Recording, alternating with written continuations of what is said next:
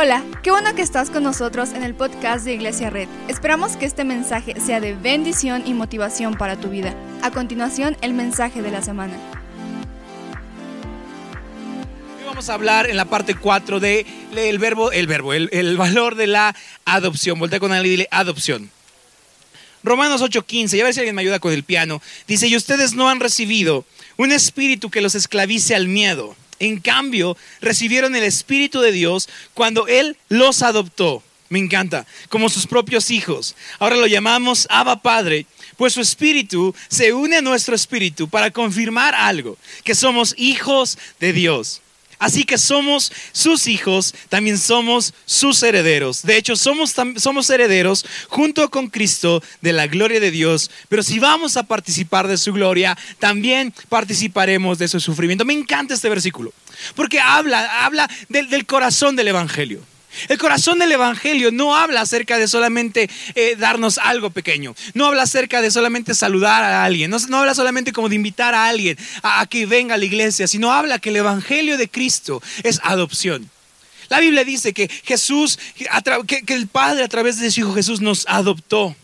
No sé si a alguien le encanta eso, nos adoptó. Porque ahora no solamente somos sus hijos, sino también somos sus herederos. En los últimos años he escuchado mucho la palabra inclusión. ¿Alguien ha escuchado la palabra inclusión? Sí, ay, a todos sin hartos. Hay que incluir, hay que incluir. No, no es mala la inclusión. Quiero, quiero decir eso antes de continuar. Pero, pero nos, nos han hablado acerca de la inclusión de que tenemos que incluir a la gente.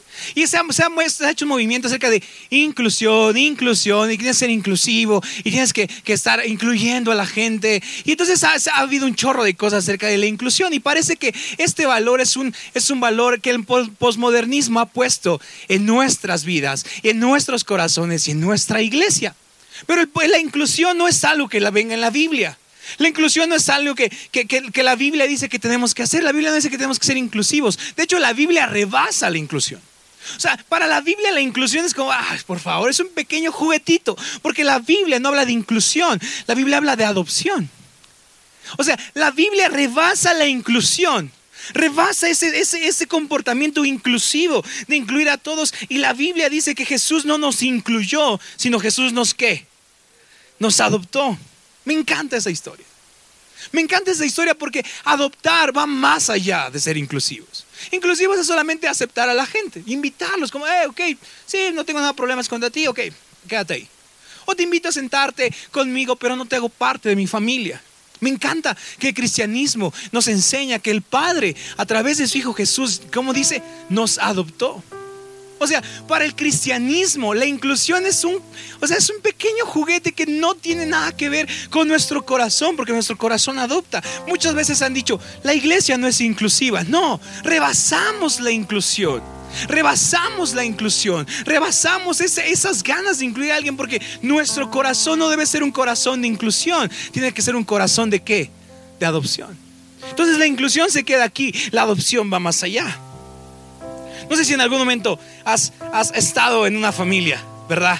Te invitan a comer. ¿Alguien le han invitado a comer a otra familia? Sí, sí, ¿verdad? Cuando vas a conocer a los suegros por primera vez. Qué nervios, ¿verdad? ¿Cuántos dan nervios? ¿Cuántos que ya están casados recuerdan esos nervios, verdad? Sí, como, uh, el papá se ve rudo, ¿verdad? Pero, pero, cuando, cuando, cuando entras a una familia, siempre los mexicanos te hacen parte de, ¿no? Eres parte de, no, tú tranquilo, siéntete en confianza, porque me encanta que el mexicano tiene esa, esa idea, para el mexicano es esa idea de, eres parte de la familia. Todos hemos estado parte de una familia. Por ejemplo, mi familia tiene algunas características que son diferentes a la tuya. Por ejemplo, mi familia hace mucho sobremesa. ¿Sí? ¿Cuántos de su familia hacen sobremesa? ¿Sí? Muy bien. Hay familias que no, hay familias que acaban de comer y fum, cada quien a su cuarto.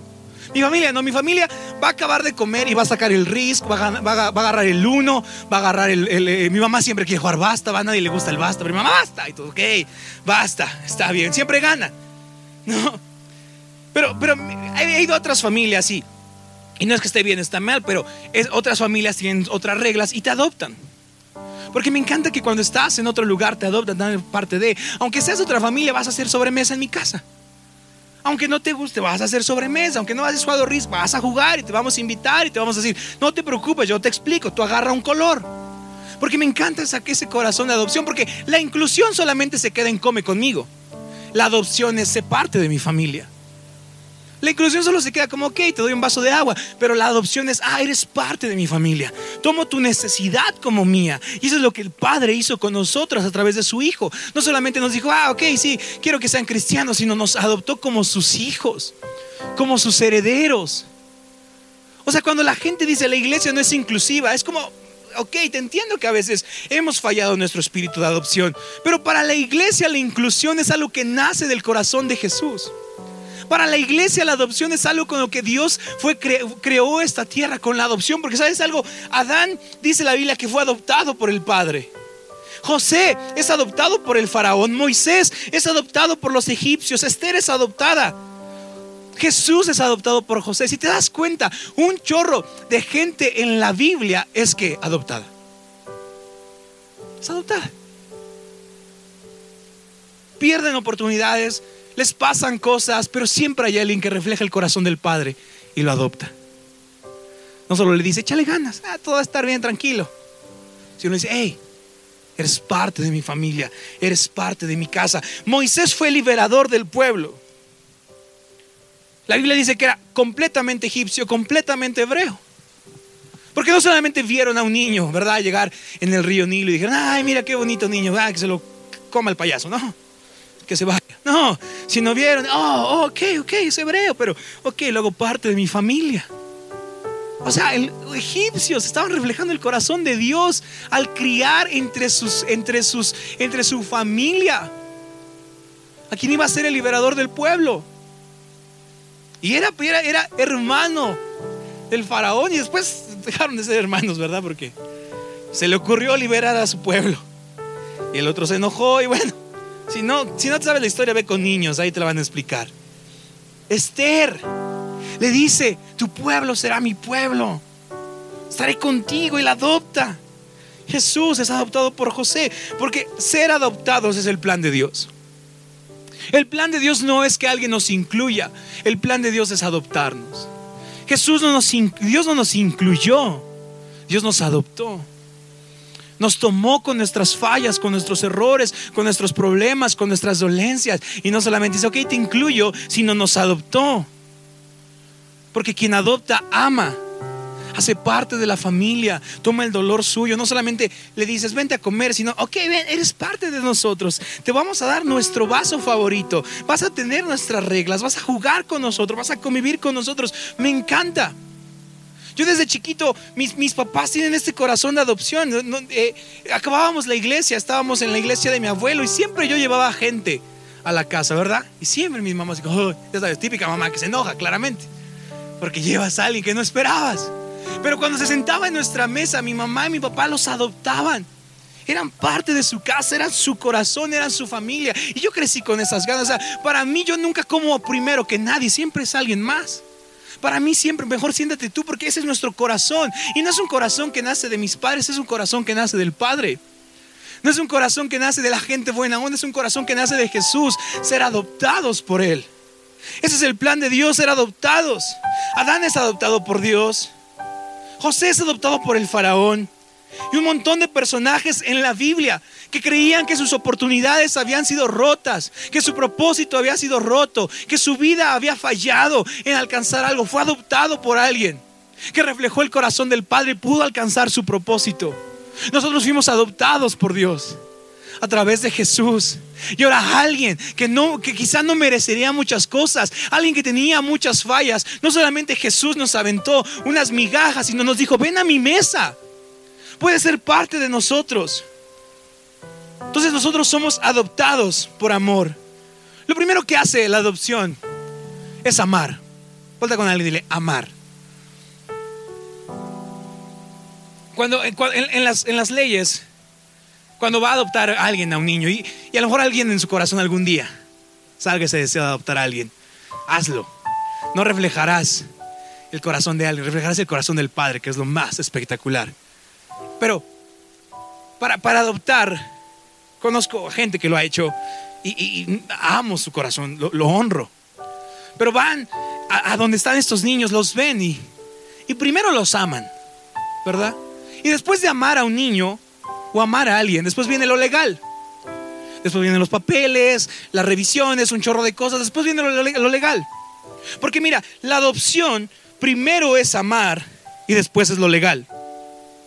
Los términos legales de la salvación son después de la decisión de salvación. Efesios 1, 4 al 6 dice, incluso antes de haber hecho el mundo, escucha esto, Dios que dice, nos amó. O sea, la adopción del Padre no es primero te doy mis reglas y luego te amo, como a veces la iglesia hace, ¿verdad? Ah, quieres ser parte de la iglesia, ok, no te puedes, no te puedes tatuar, no puedes hacer esto, ese, ese cabello no, no puedes hacer eso, no puedes escuchar esa música. Y estamos hartos de iglesias que quieren poner reglas para adoptar a gente. Una iglesia no debería poner reglas para adoptar gente. Porque la Biblia dice que la adopción parte de dónde? Del amor. Dice, dice, dice la Biblia, Efesios 1, del 4 al 6. Dios nos amó. Escucha esto. Y nos eligió en Cristo para que seamos santos e intachables en sus ojos. Dios decidió de antemano adoptarnos como miembros de su familia. Me encanta al acercarnos a sí mismo por medio de Jesucristo. Escucha esto, esto es precisamente lo que él quería hacer y le dio gran gusto hacer. De manera que alabamos a Dios por la abundante gracia que derramó sobre nosotros, los que pertenecemos a su Hijo amado. Primero es el amor y después lo legal. Una iglesia no, para adoptar no primero tiene que dar reglas y después amar. Ah, ¿quieres ir? Ah, no puedes escuchar Carlos Rivera. No. Ah, ¿quieres venir? Tienes que ir a la América. Ese, ahí sí podríamos. No es reglas y después amor, es primero amor. Y después, claro, habrá un chorro de reglas, porque tu familia primero te amó y luego te enseñó las reglas, ¿verdad? O sea, te dio el apellido y después te dijo, ah, en mi caso, un Ramírez se comporta así. A ti un Pérez, un Chávez, un Martínez se comporta así. Pero primero te dio el apellido, primero te amó. Después, claro, te fue enseñando cosas, claro, te fue, te fue ayudando a crecer, a cambiar. Porque primero es el amor y después es lo legal. Eres amado antes de ser cambiado. Eres santo antes de ser transformado. Porque la Biblia dice que no es por nuestras obras, no es por nuestras ganas, no es por nuestras ideas, es por su corazón de adopción que decidió amarnos. Y cuando ya eras parte de la familia y te dio el nombre, te dio el apellido. Ahora sí, mira, eso no lo hacemos en esta familia. Pero antes te amó. Eres salvo antes de cualquier cosa. Mira, yo veo una iglesia hoy que cualquier persona que entre a este lugar, no le vamos a poner reglas para decirle que es adoptado. Te vamos a amar. Bienvenido a casa. Este es tu lugar. No tienes que hacer nada. No tienes que cumplir requisitos. No tienes que cumplir un chorro de cosas, un checklist. No tienes que hacer nada. Ya eres amado. Claro, habrá algún comportamiento que te digamos, no, no lo hacemos así, pero ya te amamos. Ya te damos el apellido. ¿Sabes? Jesús adopta a sus discípulos. Adopta a un pescador, adopta a un recaudador de impuestos, adopta a alguien que era prostituta, adopta a mucha gente. Y claro, después vino el cambio. Alguno le dijo, no, no me gusta tu nombre, Simón está muy aburrido. Pedro, ¿qué te parece? Sí, claro. Le cambia, claro, porque eso es lo que hace el Padre. Primero, primero nos adopta y después nos cambia, no al revés. Y a veces la iglesia primero quiere cambiar para ver si podemos adoptar. A veces hace preguntas como, ah, no sé, para ver si lo adoptamos. Pero me encanta creer en una iglesia que hace lo que Jesús, que ama primero antes de todos los términos legales. Sabes, me encanta esto. Mira, Gálatas 4, del 4 al 7. Y sin embargo, cuando se cumplió el tiempo establecido, Dios envió a su Hijo, nacido de una mujer y sujeto a la ley. Dios lo envió, escucha esto, para que comprara la libertad de los que éramos esclavos. La inclusión no compra la libertad. La inclusión no compra libertad. La inclusión no toma dolor ajeno y lo hace propio. La inclusión respeta, integra, acepta. Pero la adopción del Padre decide comprar la libertad de alguien que era esclavo. Eso es impresionante. Entonces cuando, cuando, cuando alguien diga, es que la iglesia no es inclusiva, es como, ¿what? ¿Cómo que la iglesia no es inclusiva? ¿En qué año estamos? En el año 800, por favor.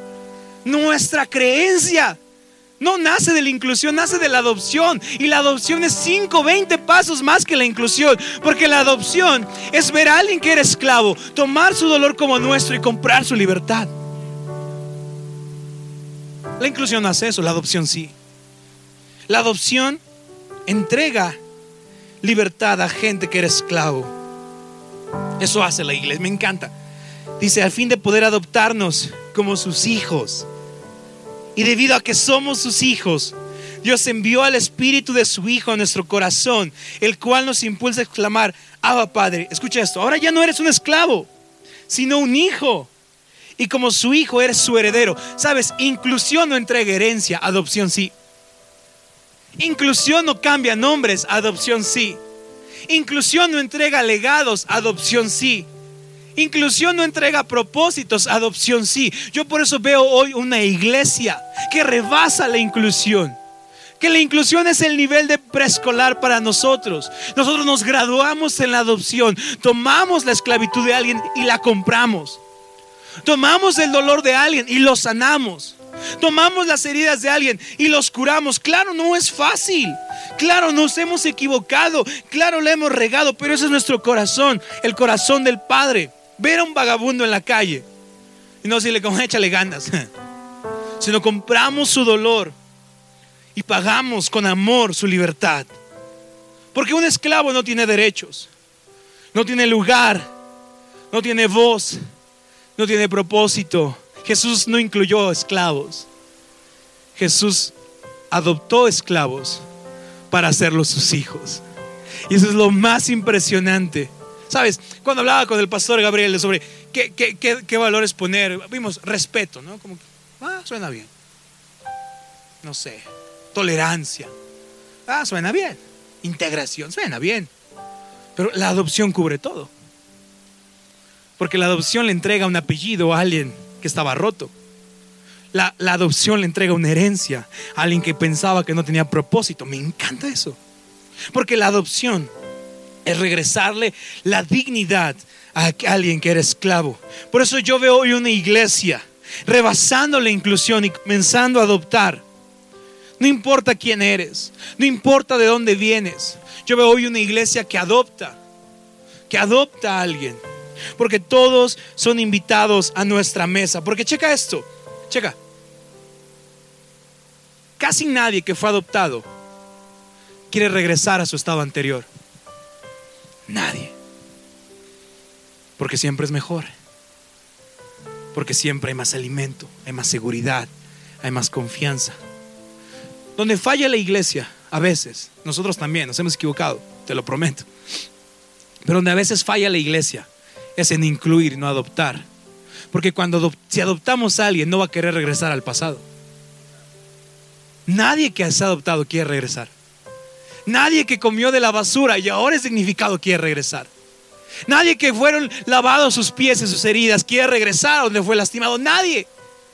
Por eso el Evangelio es eso, adopción, no es inclusión, no es aceptación, es adopción. Porque nos saca de donde estábamos, nos saca de la basura donde estábamos, nos dignificó, nos lavó, nos limpió, nos peinó, nos arregló, nos llenó de gracia y esperanza. Y alguien que no merecía nada, y alguien que no estaba con futuro, Dios le entregó un nuevo propósito. Me encanta eso. Me encanta que nuestro corazón tiene que ser un corazón de adopción. Porque ¿por qué regresar si eres parte de la familia? ¿Por qué regresar a la oscuridad si ahora vives en luz? ¿Por qué regresar al abandono si ahora tienes una casa, ahora tienes una familia? ¿Por qué seguir comiendo de la basura cuando hoy estamos invitados a su mesa?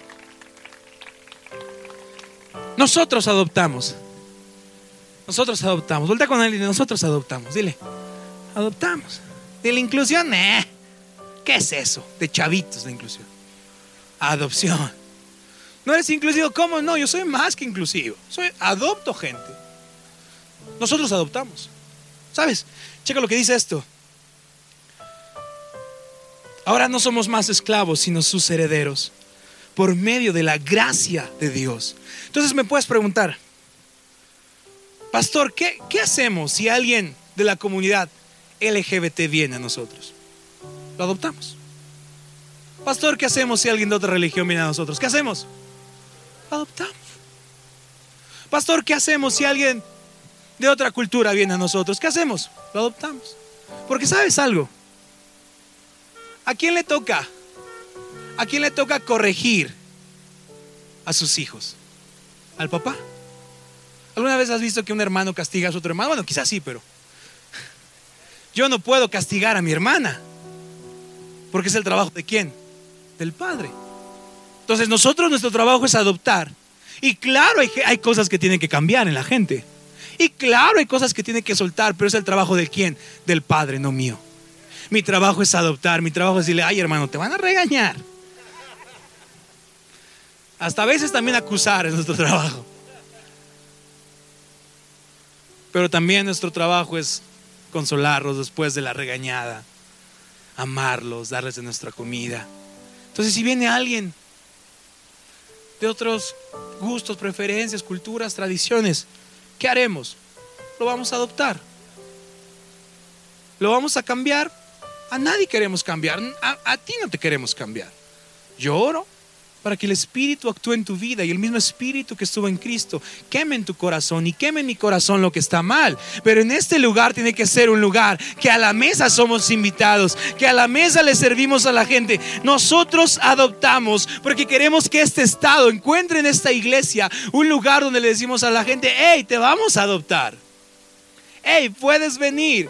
Eres mamá soltera, ven te adoptamos. Eres padre soltero, ven te adoptamos. Eres joven que perdió a su mamá o a su papá, ven te adoptamos. Tienes otra bandera, ven te adoptamos. Tienes otra religión, ven te adoptamos. Eres otra iglesia, ven te adoptamos. ¿Y qué pasa aquí? Ah, el padre te va a cambiar. Sí, como a todos lo ha hecho con nosotros, ¿verdad? Pero no es mi trabajo, si cambia, cambia, cambia, cambia. No, mi trabajo es decirte te amo, adoptarte. Yo veo una iglesia hoy que adopta, que no condena, que adopta, que no juzga, que adopta. Y después, claro, tendremos que aprender cómo, yo tengo que aprender cómo ser un Ramírez. Llevo 27 años tratando de aprender cómo ser un Ramírez y a veces todavía me equivoco con mis papás, pero en eso estoy, en ese proceso. Después tendremos que aprender a ser un hijo de Dios, claro, pero hoy veo una iglesia que no condena, sino que ve a un esclavo y paga su libertad. Veo una iglesia que forma una familia con cualquier persona que viene a este lugar. Yo veo una iglesia que lo adopta, que lo acepta, que lo ama, que lo integra y el Espíritu de Dios nos liberará. Y su gracia nos liberará. Yo veo una iglesia que toma la decisión de amar y rescatar y pagar el precio por cada persona que se encuentra en su camino. Yo veo esa iglesia. Todos son mi familia todos pueden pertenecerle al pueblo. Imagínate cómo en la iglesia cristiana hay mucha división y a mí me choca. En serio, es algo que ah, me desespera. Ha venido gente acá y me ha dicho, pastor, ¿puede entrar? Es que soy de otra iglesia. Es como, claro, somos del mismo Padre. Pero yo veo una iglesia hoy, esta iglesia, yo veo una iglesia hoy que le dice al mundo, eres mi familia. Que le dice a otras iglesias, eres mi familia que le dice a otros líderes, pastores, hey, eres mi familia. Claro, siempre hay un hermanito más feo que el otro. Ah, cierto. Pero todos son mi familia. Yo veo esa iglesia, amigos, que adopta, que rebasa la inclusión, que abre. Me encantan los testimonios que hay aquí de la iglesia. Puedes hablar con alguien. Te van a decir, me adoptaron. No me hicieron preguntas, no hubo una junta, no hubo una reunión, no hubo traerme una carta de recomendación, no hubo una llamada del pastor, no hubo nada. Porque mi trabajo es aceptarte. Dios te va a cambiar, Dios va a quemar lo que hay en tu corazón. Eso no es mi trabajo. Mi trabajo es amarte y decirte, esta es tu casa, esta es tu familia. Ven, bienvenido a la mesa. Muchas gracias por acompañarnos. Subimos contenido semanalmente, así que suscríbete y síguenos en redes sociales. Te dejamos los links en la descripción. Nos encanta pasar tiempo contigo, así que si estás en Tlaxcala no olvides visitarnos este domingo.